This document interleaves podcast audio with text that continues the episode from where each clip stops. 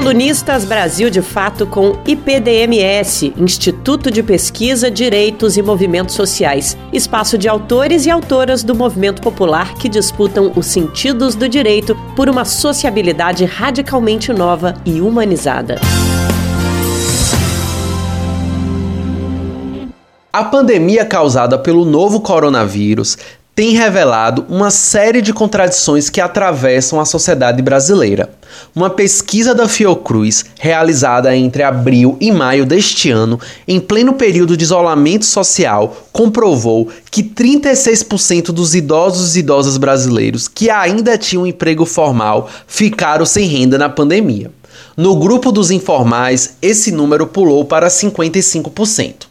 A discussão sobre o retorno às aulas também é tratada pela mesma Fiocruz como uma ameaça à vida dos 5,4 milhões de pessoas idosas que convivem com pelo menos um menor em idade escolar. Sabe-se que idosos morrem mais, posto que são mais vulneráveis às consequências da doença decorrente do coronavírus, a Covid-19. A situação é agravada na pandemia no Brasil, diante da nítida ausência por parte do governo federal de políticas de saúde capazes de reduzir os impactos da Covid-19 na vida das populações mais vulneráveis. A pandemia encontrou uma tempestade perfeita: Estado irresponsável, indefinição de políticas de proteção da vida, pouco investimento público e uma crescente população idosa precisando de cuidados. A Emenda Constitucional 95 de 2016, conhecida como PEC do Teto dos Gastos Públicos, conseguiu reduzir no orçamento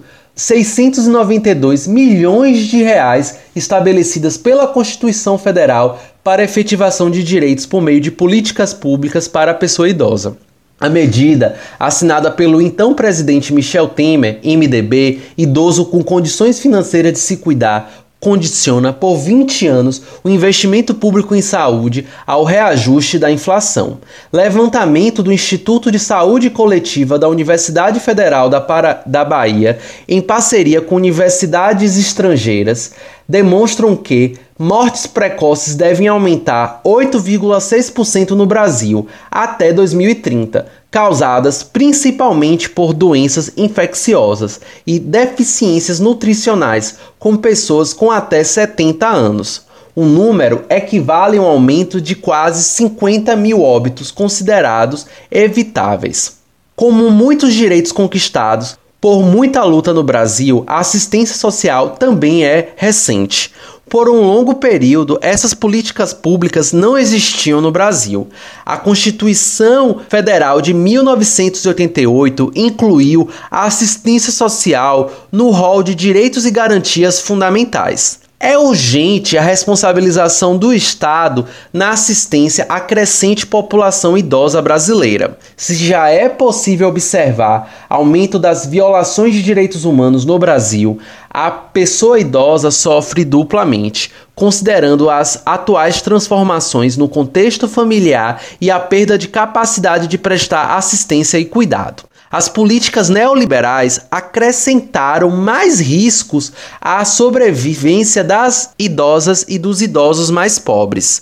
A reforma da Previdência, a PEC 6-2019, perversamente aprovada um dia antes do Dia Internacional do Idoso, celebrado em 1 de outubro, aumenta a idade de acesso a benefícios e altera para pior o, o direito à Previdência Social entendeu o envelhecimento precoce que ocorre na classe trabalhadora rural entre aqueles e aquelas que estão no mercado informal como também os que estão no mercado formal com alta pressão de produtividade, nos permite compreender como esse modelo social de trabalho tem deteriorado a saúde de grande parcela da classe trabalhadora, portadora de doenças crônicas e, consequentemente, com maior índice de incapacidade e de dependência na velhice.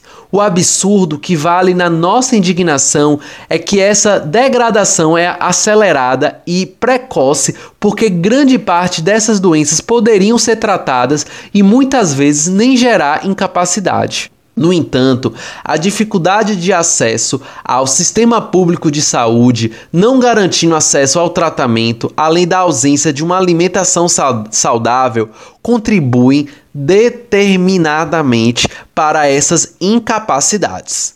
Portanto, lutar por um futuro de esperança para este país é lutar pela ampliação do Sistema Único de Saúde, por investimentos crescentes no SUS na assistência social e por educação, direitos sociais e prevenção de doenças. Denunciar o que está ocorrendo agora com pessoas idosas é um compromisso de qualquer pessoa que se diga democrata. Somente assim podemos sonhar com uma primavera que, se não for perfeita, será aquele fruto de nossa luta.